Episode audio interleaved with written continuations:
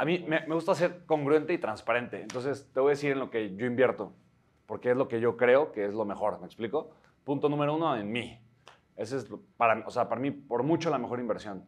¿Por qué he, aprendido a tomar las mejores decisiones? Porque he, invertido en mí de forma constante y nunca dejo de invertir en mí.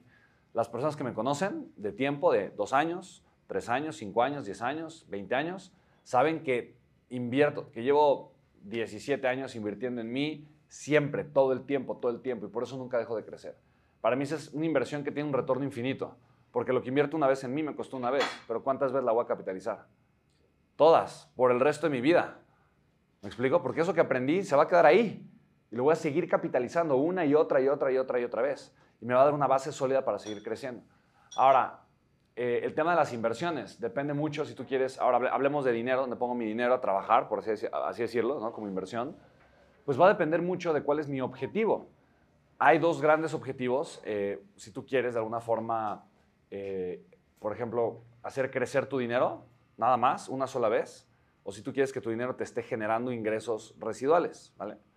Entonces, si tú quieres hacer crecer tu dinero una sola vez, hoy, a la mitad de la crisis, invertir en cripto es una súper buena idea. Porque ahorita nadie está invirtiendo en cripto, ahorita está baratísimo, todo el mundo está asustado, pero eso va a subir. ¿Me explico? Solo que la gente está asustada y eso es perfectamente normal, por eso bajó el precio, pero va a subir, va a subir, solo es cuestión de tiempo. Si no, o sea, si quieres que eventualmente crezca y- una vez, eso es hoy una gran oportunidad. No siempre, ¿no? Cuando todo el mundo está feliz, invirtiendo y, entre comillas, haciéndose rico, mm, es un foquito rojo. ¿Y qué pasó? Que hoy mucha gente perdió dinero por eso, ¿estamos de acuerdo?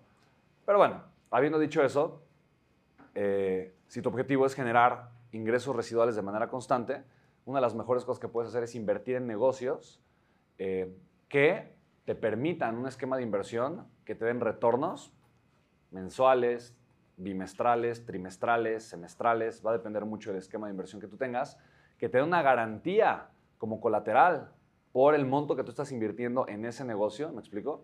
Para que en el peor escenario, obviamente, tú recuperes tu dinero, que es una inversión de bajo riesgo, pero que te esté generando una alta rentabilidad, ¿vale? Yo, por ejemplo, invierto en invernaderos, que para mí es mucho más rentable que invertir en una propiedad.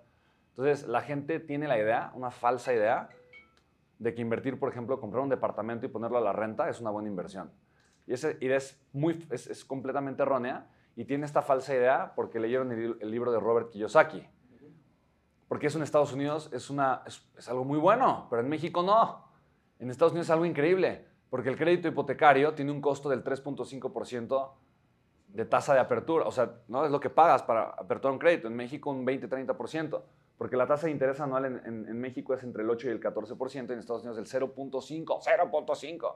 Porque el plazo del crédito hipotecario en México es a 20 años y en Estados Unidos a 45, 50 años. Entonces en Estados Unidos, con poquitísimo dinero, compras una propiedad grande y la pones a la renta.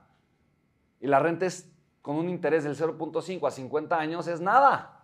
Por lo tanto, te da para que el inquilino pague la renta y te genere un ingreso residual positivo. Sin embargo, hay ciertas cosas que no aplican en México ni en Latinoamérica. Muchas que sí, pero otras que no. Si tú quieres lograr ese objetivo, entonces tienes que pensar de una forma diferente, ¿vale?